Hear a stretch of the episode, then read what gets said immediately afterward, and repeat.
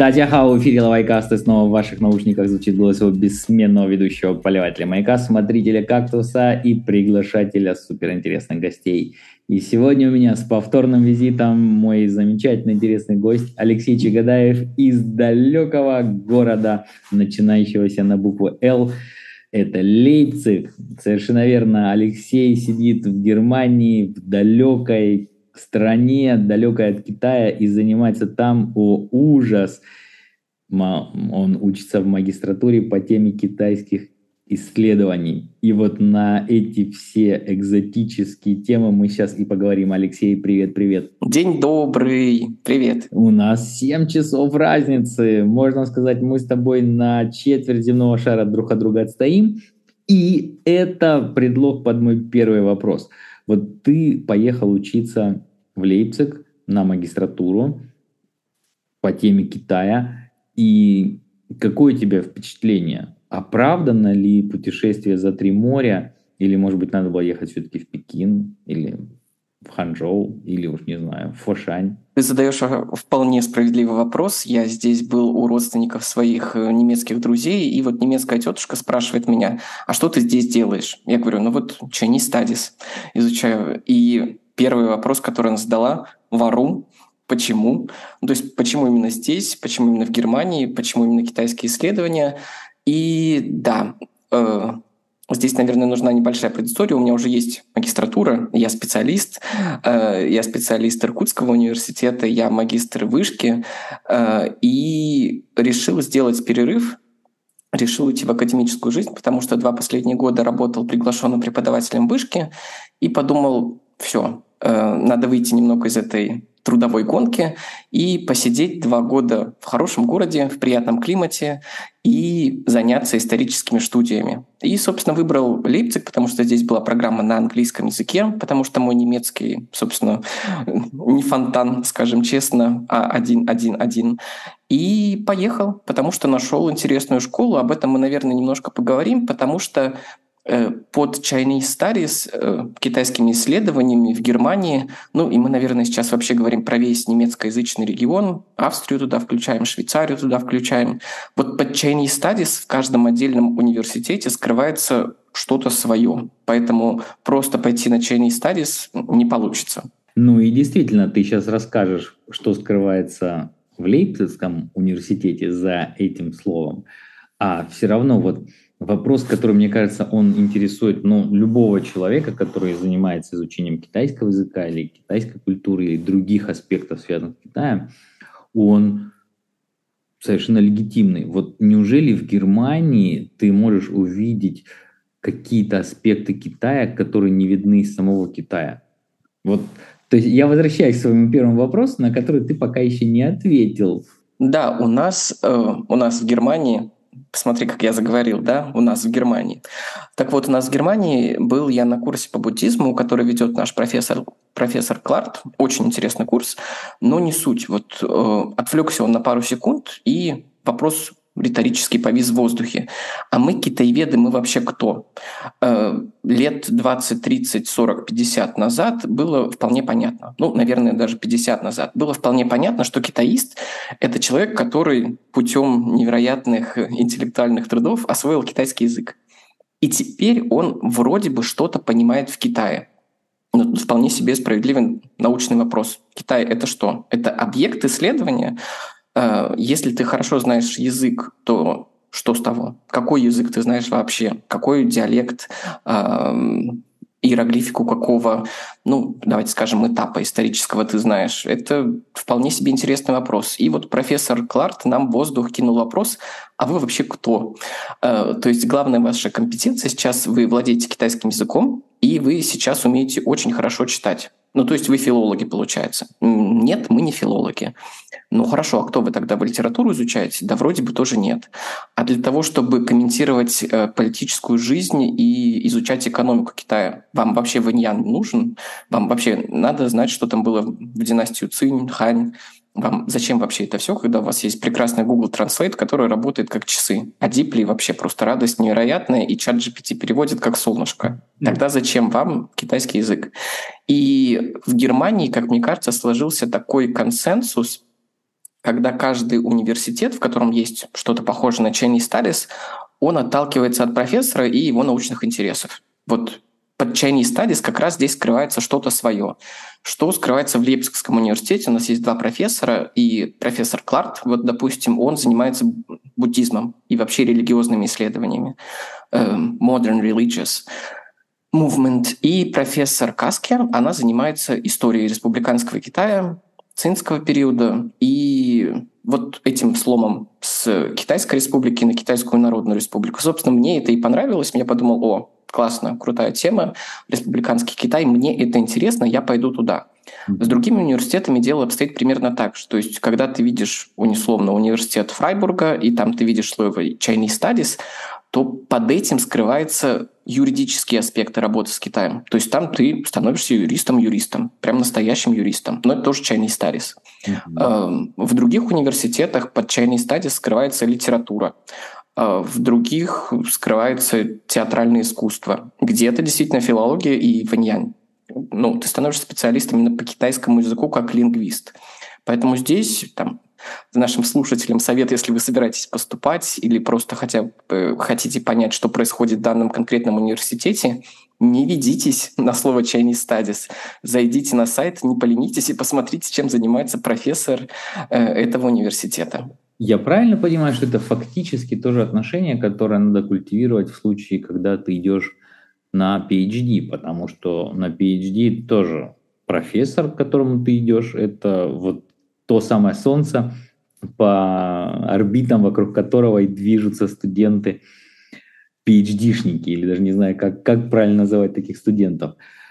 И получается, что с магистратурой в Германии, завязанной Китай, точно так же надо найти профессора, понять его сферу интересов и понять, можно ли его заинтересовать собой. Да, абсолютно так. И здесь мы сталкиваемся с такой легкой меритократией. Я вот почему-то об этом не задумывался, а здесь недавно сидел, писал э, research proposal для своей магистрской работы и думаю, так, подождите.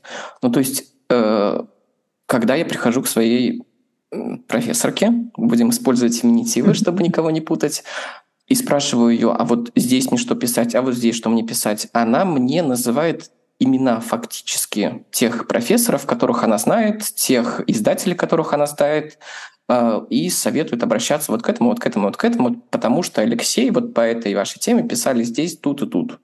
То есть фактически это такая очень сплоченная, очень закрытая общность людей, которые друг друга знают, и которая даже не смотрит на твои оценки, а которая смотрит на то, кто у тебя профессор и вообще откуда ты. Потому что если ты хочешь делать карьеру в религиозных каких-то историях, то вот тогда Лейпцигский университет это круто, потому что у тебя был профессор Кларт.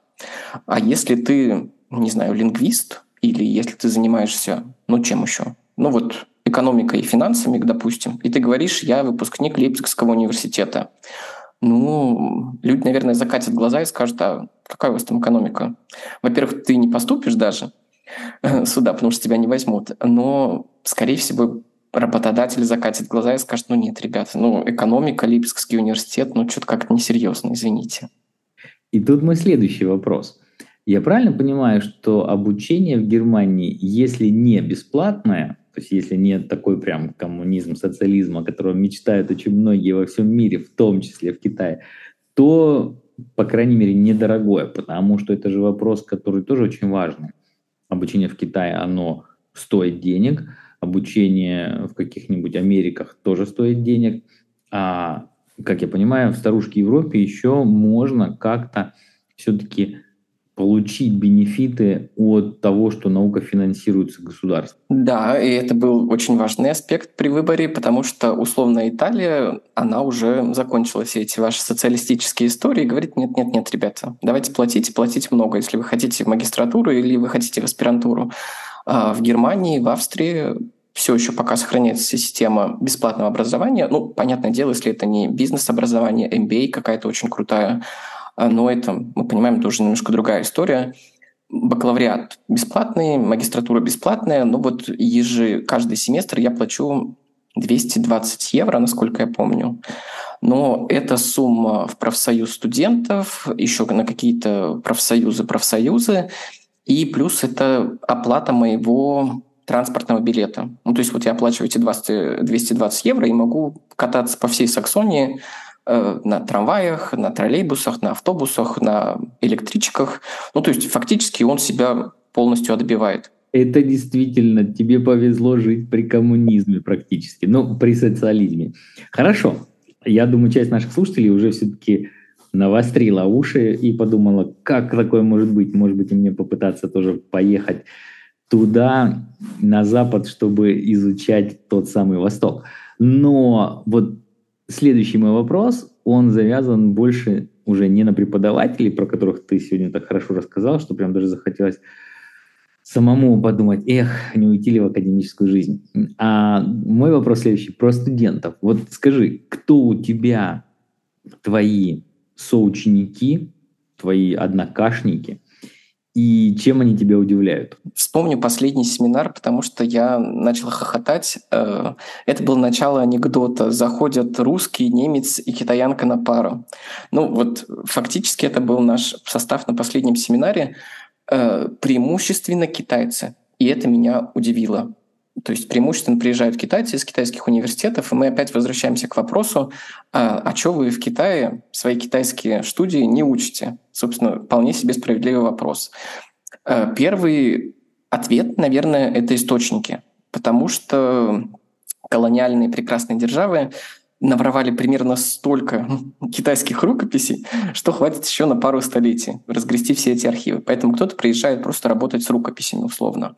Mm-hmm. Кто-то приезжает за профессурой, потому что да, у нас есть условный профессор X, который очень крутой и о котором знает все китаеведение, в том числе Китай. И написать у него работу – это престижно, это супер, и вот ты потом вернешься в свой условно Китай и скажешь, а у меня магистратура у этого профессора X европейского, и тебе скажут, ну супер, классно, вот тебе много денег за что-нибудь. Mm-hmm. И третий вопрос – это ВНЖ, это возможность пожить в Европе, возможность сменить обстановку и возможность нарастить ту базу вот Гуанси, общеевропейских, просто поездить, потому что китайцам все еще очень сложно получить и визу, и какое-то разрешение на работу, и даже учебные визы выдаются скрипом, но, тем не менее, это вот возможность, условно, полтора-два года поездить по Европе, наладить вот эту базу взаимоотношений, потому что оказалось, что все друг друга знают. Немцев очень мало. Это вот совсем. Наш новый одногруппник подошел ко мне и спросил, а, что, а где еще немцы? Я ему ответил, что у нас, знаешь, как бы не богато с немцами, вот ты у нас единственный в этом потоке, поэтому очень жаль. Еще одного немца мы выпустили с его работы про коммунистическую идеологию, и вот моя одногруппница с прошлого года осталась. Э, она тоже вместе со мной будет выпускаться. Немцев мало, Китай не интересен Германии. Э, в академическом смысле, в плане, вот нет этого китайского бума, никто не рвется. На бакалавриате очень мало людей, которые занимаются Китаем, и китайский язык, ну, это очень плохо. Вот уровень владения китайским меня удивил. Сначала я думал, что я гений, а потом подумал, что нет. Ну, действительно, на таком уровне владения китайским я действительно гений и просто боженька китайского. И русские, да, как оказалось, очень много русских э, в Германии на китаеведении. Вот что-то такое случилось, что поехали русские именно изучать китаеведение в Германии, да. Любопытные вещи ты рассказываешь, конечно, и интересно тебя там было услышать боженька китайского языка среди этих немых немцев, как мы помним, слово немец, он же как раз означает немой. Но любопытно, конечно, что Германия, которая имеет такие связи экономические, ну, не столько культурные, конечно, с Китаем, не особо, получается, интересуется Китаем с академической точки зрения. Это для меня действительно откровение. И в этом смысле мой следующий вопрос – ну хорошо, если они не так активно интересуются Китаем, если немецких студентов, магистрантов, аспирантов не так много, то вот что можно сказать про само немецкое китаеведение? Насколько оно актуально, в каком оно состоянии, загнивает ли оно, или уже загнило, или наоборот, может быть, распускается, расцветает, благоухает всеми возможными запахами. Ну да, вот я с этим вопросом тоже пришел к своим профессорам и задал вполне себе логичный вопрос, потому что я привык, что в России, согласись, у нас есть сообщество вот такое бизнес-китаеведения, такого экспертного китаеведения, и ты знаешь, что если у тебя есть вопрос в сфере нефтегаза, ты бежишь к эксперту X, и он тебе все расскажет. Если у тебя есть вопросы с точки зрения там, таможни, не знаю, финансового сотрудничества с Китаем, у нас есть эксперт Y, который все про это понимает и очень хорошо говорит на китайском. Ну, то есть все примерно друг друга знают, все понимают, что происходит. Есть отдельная академия, которая также работает, которая также участвует в этом обмене. Ну, то есть всем все понятно. Кажется, все, все все знают. В Германии сложилась другая обстановка. Вот почему здесь нет условно этой прослойки бизнес-аналитиков. А, оказалось, это вполне себе экономическая история. Бизнес работает с Китаем, все хорошо, ничего не останавливается, заводы пашут. Но есть большая прослойка китайской иммиграции.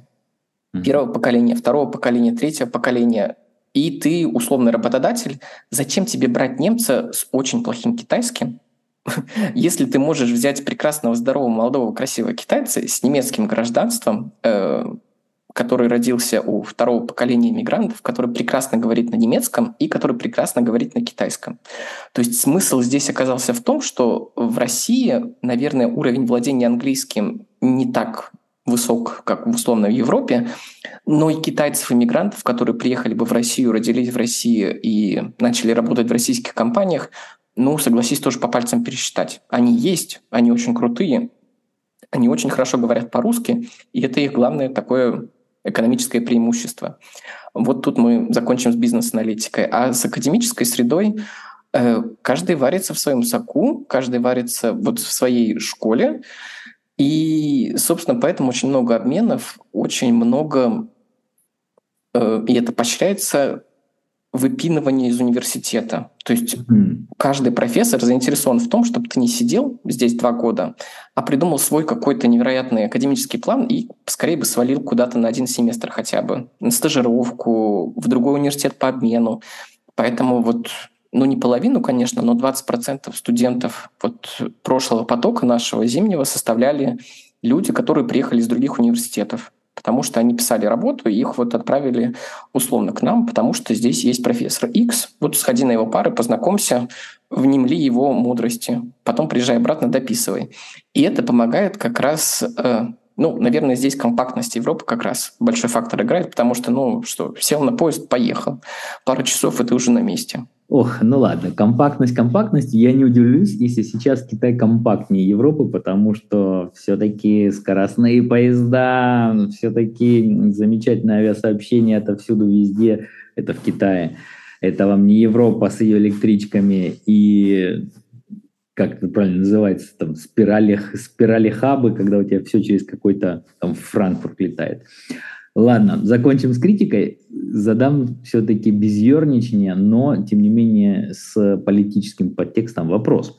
Вот ты видишь вокруг себя тех китайских студентов, которые приезжают, они приезжают из континента или с Тайваня? Потому что ведь есть подсознательное ощущение, что, конечно же, в Китае все равно все науки, вся академия, она цензурируется потому что, ну, что ж, тут нечего скрывать, все-таки в Китае довольно хорошо работает аппарат цензуры. И поэтому на контрасте с этим, хотя я понимаю, что в Европе своя цензура, другая, на другие темы, есть свои там запретные слоны и прочее, но тем не менее, наверное, там про Китай, если не брать вот опасение того, что мы сейчас что-то скажем, и за это нам прилетит, и у нас ухудшатся экономические отношения с Китаем, но вот есть ощущение, что про Китай – наверное, в Европе можно там, писать и говорить чуть более свободно, чем в самом Китае. Вот если у тебя, а, подтверждаешь ли такое мое ощущение, это раз, первый вопрос. И второй, если там у вас какой-нибудь плавильный котел из студентов с континента и из острова Тайваня. Ты только сказал про поезда, у меня сразу просто под по спине прошиб, потому что я вспомнил прекрасную немецкую железную дорогу, которая опаздывает примерно всегда. И просто со слезами на глазах вспоминаю китайские поезда, очень грущу, очень плачу. Господи, это действительно какая-то ужасная ирония. Очень люблю китайские поезда, коллеги. Лучшие поезда Вселенной. Самые а, поездатые по поезда. Просто до слез. Просто до слез, наверное, да. А, про студентов, да, э, есть, ну, наверное, 60% это материк, и 40% это Тайвань, Гонконг, да, есть такой паритет, но их достаточно много. Общаются все очень хорошо. Цензура, очевидно, есть, поэтому большинство китайцев, которые нас учатся, они все-таки на направлении религиозных исследований. Ну, кажется, что буддизм буддизм, э, даосизм, конфуцианство в религиозном аспекте, либо современные китайские течения религиозные. Ну, современные, это мы говорим 19 век, 20 век. Это вот те темы, которые не табуированы, о которых можно говорить. При этом вот у нас сейчас идет как раз семинар по новым религиозным течениям, на который я хожу, и там и тайваньцы, и материковые китайцы.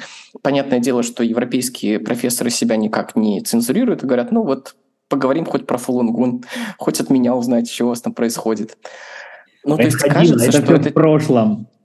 Да, да, да. То есть кажется, что это тема, которую можно максимально изучать. Литература, религия с историей, ну, я говорю о том, что у нас есть в университете, немного сложнее. Китайцы на эту тему ходят у нас, но здесь э, и китайцы ведь не лыком шиты. То есть китайская академия все прекрасно про себя понимает. И вот мы сейчас читаем книгу, господи, у нее такое грустное название, в четыре строки, но оно заключается в том, что это эволюция земельного вопроса и прав владения собственности в Китае. Ну, то есть какое-то максимально скучное, дурацкое название, но когда ты ее открываешь, ты видишь э, частную собственность, ты видишь, как менялась частная собственность в Китае, как оформляли землю. Ну, то есть э, Китайская академия тоже не дурак.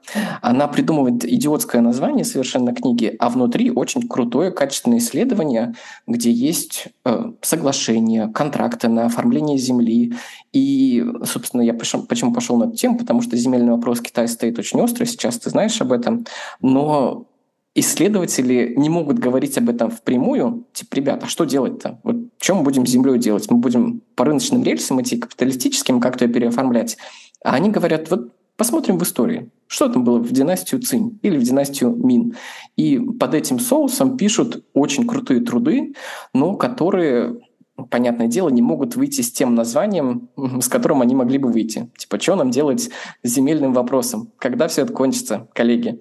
Э, поэтому здесь, конечно, цензура есть, и с историей все тяжелее, просто потому что базы данных закрываются. И, условно, в прошлом году их еще было гораздо больше, Сейчас их уже гораздо меньше. К некоторым базам данных даже я не могу достать со своим доступом академическим. И профессоры, которые у нас выступают из Китая, из Женминтасю, из шанхайских университетов, они становятся... Ну, то есть они уходят в такие дебри, там, судебные вопросы при династии Цинь. Казалось бы, опять же, э, ну, лучше бы про это не говорить, да, что вот нужна судебная реформа или еще что-то. Но мы давайте подойдем к этому с фокуса династии Цин и Мин. И как будто мы уже не говорим о чем-то плохом. То есть цензура, конечно же, есть, но вполне себе китайцы пока еще гибко ее обходят. И это очень радует. Кстати, да, любопытный пример. Ты привел такой, получается, научно-эзопов язык. И ты упомянул ту вещь, которая, может быть, часть наших слушателей знает, часть не совсем в курсе, что доступ к базам данных, почему мы говорим базы данных совершенно разные, это могут быть как базы данных компаний, так могут быть и базы старых текстов отсканированных. Доступ к этим базам данных, он действительно из Китая закрывается. То есть если у вас иностранная IP, если вы не в Китае, то вам, если не невозможно, то очень сложно получить доступ к этим данным.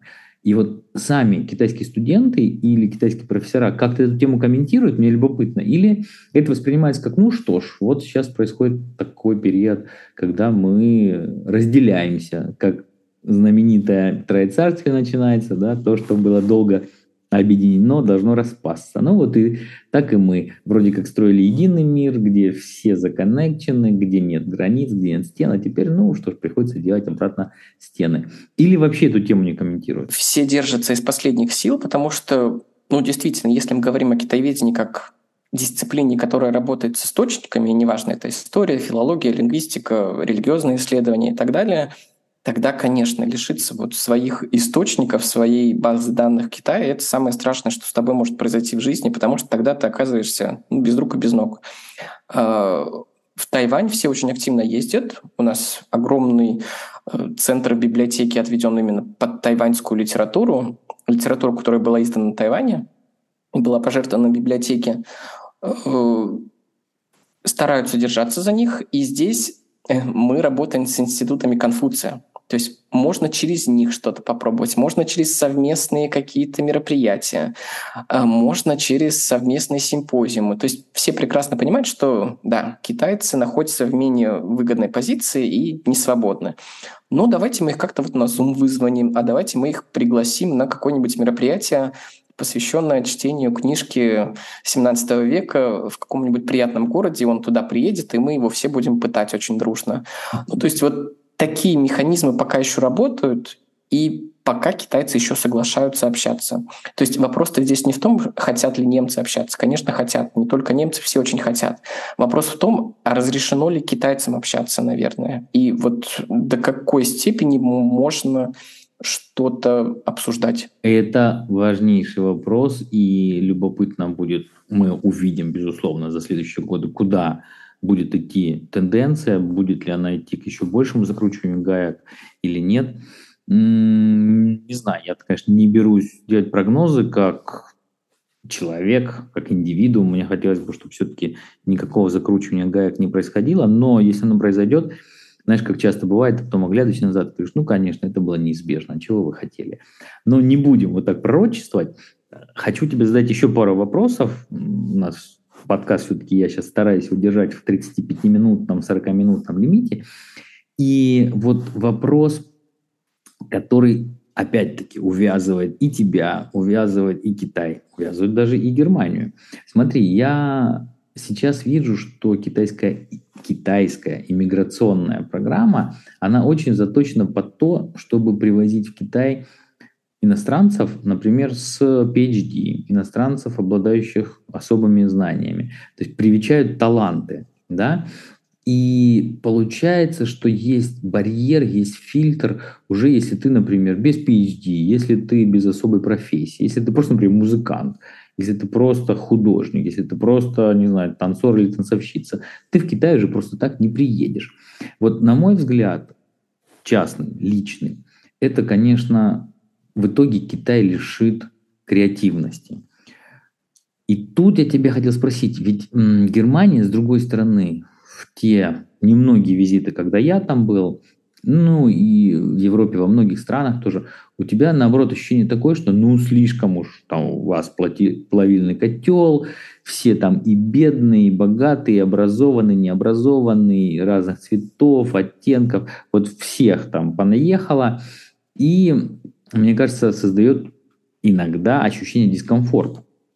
Вот, поэтому мой вопрос, он такой тоже слегка политически заряженный. Вот между этими двумя полюсами, потому что ты все равно и в Китае был, и Китай знаешь, и сейчас в Германии.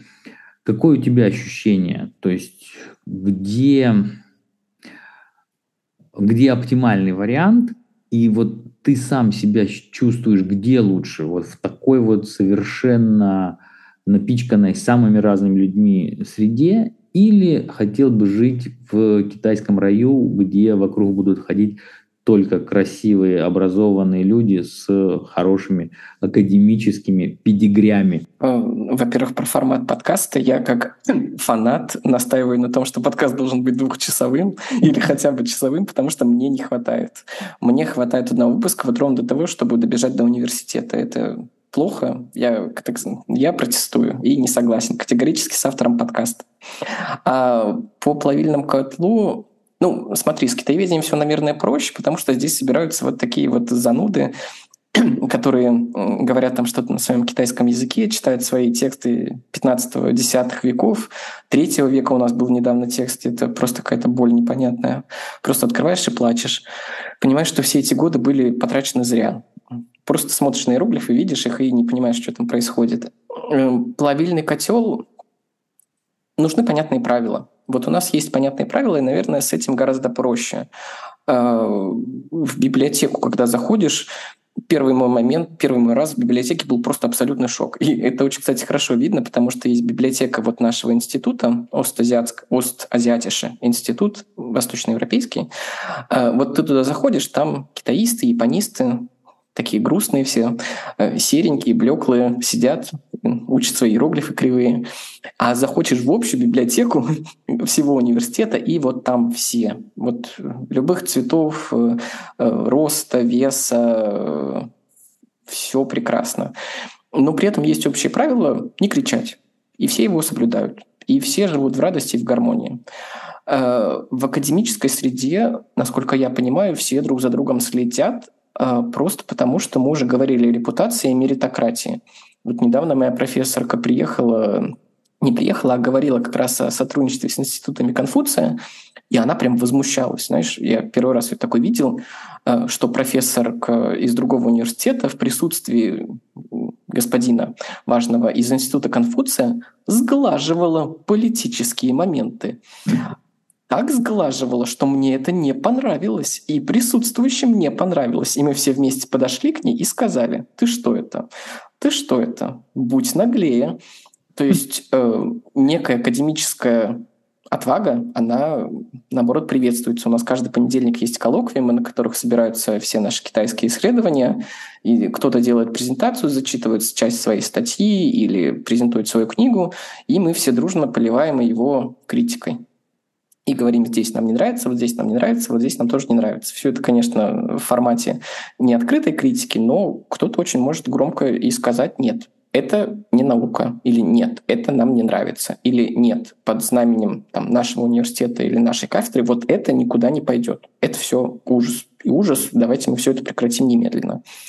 Поэтому здесь, мне кажется, вопрос репутации, он играет большую роль, и вопрос в том, а что подумают о тебе коллеги, он гораздо важнее стоит, чем что подумают о тебе другие институции или другие люди, э, потому что есть твоя идентичность как китаиста, и ты за нее держишься всеми руками.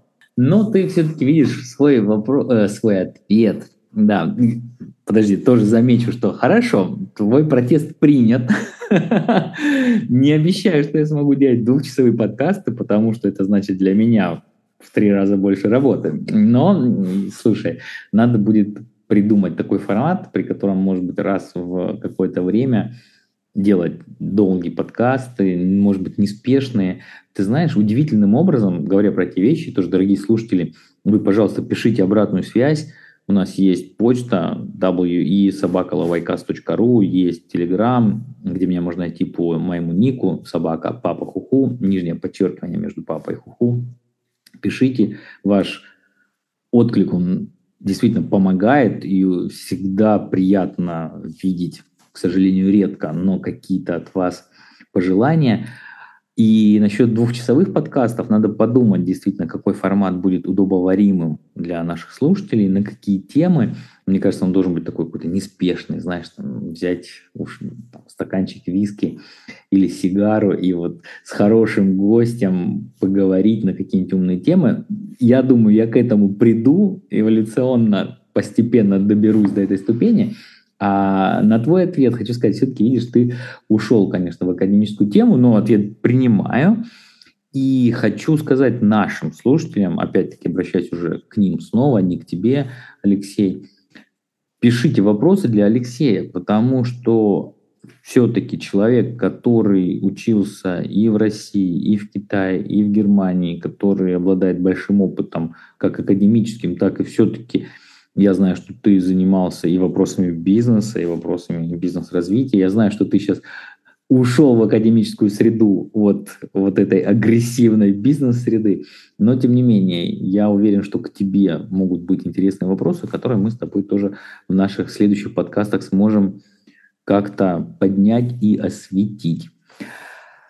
А в уже последней минуте нашего подкаста, нашего выпуска. Хочу, Алексей, тебя э, спросить, конечно, тоже такой совершенно стандартный вариант коды, но тем не менее, вот какие у тебя будут для наших слушателей лайфхаки, может быть, или пожелание? Знаете, тут как, наверное, когда ты приходишь в банк и берешь кредит, тебе нужно убедить банк в том, что тебе кредит вообще не нужен, и ты уже очень богат. Вот я столкнулся ровно с этим, когда собеседовался в магистратуру, вот сейчас давал работу э, курсовую, и сейчас писал пропозал, предложение по своей магистрской работе.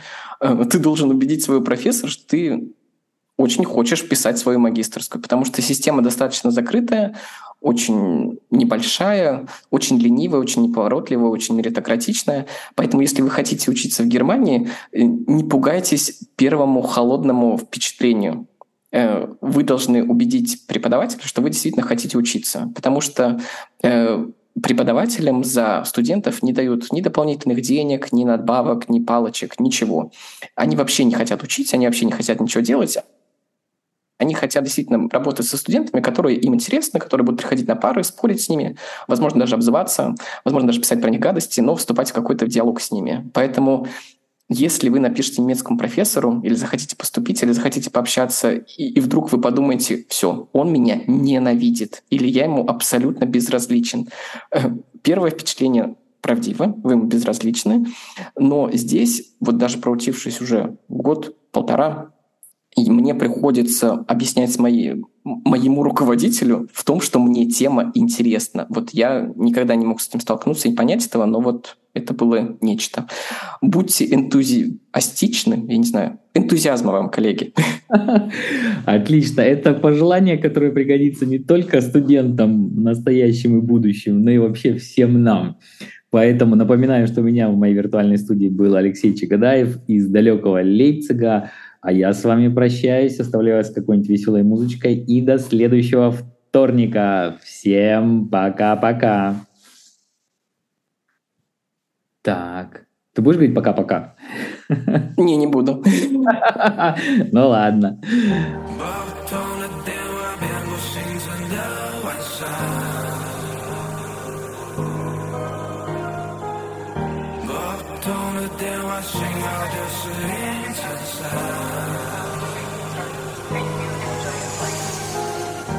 这航班起飞，留下回声。走之前和 Freeman 再抱一抱。机场通道熄灭有亮的车灯，安保员说：“先生，请戴好口罩。”抱歉忘了摘耳机，习惯性的认为音乐藏在我身体，私人情绪检测不到，从客厅沙发跳进机舱的喧闹。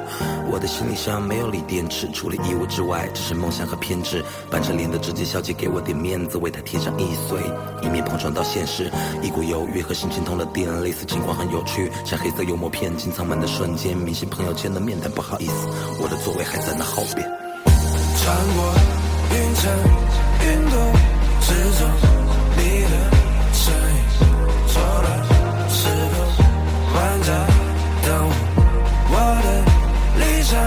生活奔波，北京凌晨，谢你的祝福，我需要独处。我走在经济舱，颠簸的情绪让我反反复复，孤独的路途，你看星星无数，思念在星星上流星雨里，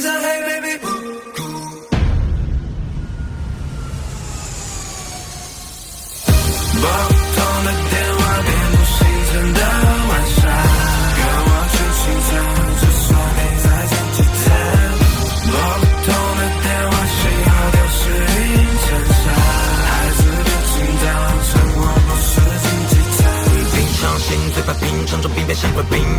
忘了比瓦特的经验，红米说你这么拼，当然需要信心。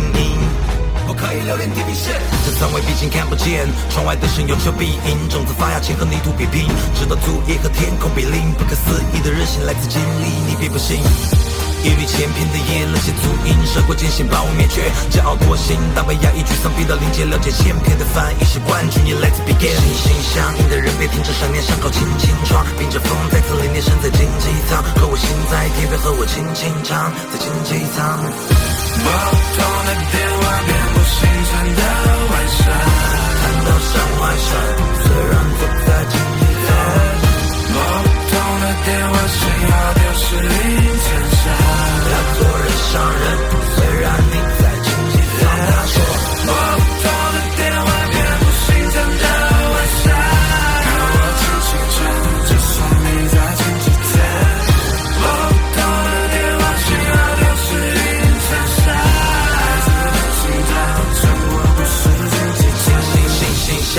人别停止想念，轻轻闯，迎着风再次凛冽身在竞技场，可我心在天边和我轻轻唱，在竞技场，心心相印的人别停止想念，轻轻闯，迎着风再次凛冽身在竞技场，可我心在天边和我轻轻唱，在竞技场。广播通知航班到达，留下回声。旅途中没有闭眼睛睡觉，黑夜中像在海上的信号灯。空姐说再见，先生，很有礼貌。耳机用光了电池，没了音乐，我又回到了现实。某种情绪再忘不掉，从经济舱跳上舞台的喧闹。